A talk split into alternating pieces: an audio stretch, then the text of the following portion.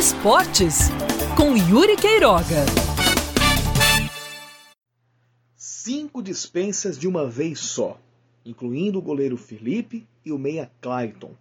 Esse é o primeiro saldo após o insucesso na Série C do Campeonato Brasileiro, antes mesmo da última partida do ano. Partida também importante, porque vale cota financeira bem alta, milionária, e uma competição que mobiliza, que é a fase de grupos da Copa do Nordeste. Essa partida contra o Vitória, na próxima semana, já terá, além de Felipe e Clayton como desfalques, o zagueiro Fred, o lateral esquerdo Gabriel Araújo e o atacante Juba. Essa lista, já confirmada pela equipe do Botafogo, inclui Felipe e Clayton que chegaram como grandes expectativas para esse ano. Felipe já remanescente da temporada anterior, já vinha como capitão e com, como capitão permaneceu. Mas que, mesmo tendo sido muito importante durante a Série C na primeira fase, falhou nos momentos capitais. Nas duas derrotas, ambas para o Ituano, dos quatro gols sofridos nestes jogos, o Botafogo teve a falha do goleiro e capitão em três. Clayton não foi o mesmo Clayton de 2019.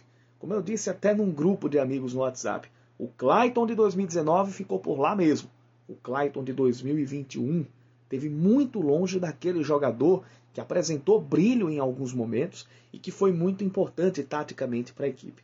Mesmo tendo sido um dos jogadores que mais se entregaram, se doaram em campo em boa parte das circunstâncias da reta final da Série C, os problemas de ordem física e médica e a, o próprio, a própria queda de rendimento de dois anos para cá minaram essas expectativas em cima daquele que um dia já foi chamado de CR7 do Nordeste.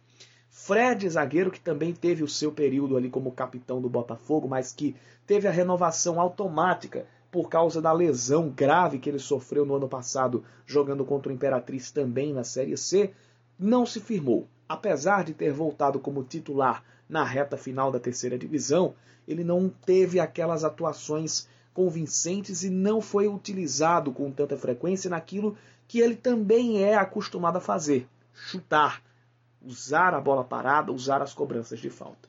Gabriel Araújo teve um bom momento ao ser o líder de assistências do Botafogo durante a Série C, mas perdeu a titularidade para Tsunami e sempre que entrou não fazia algumas das ou não fazia das suas atuações mais propositivas chegando no ataque.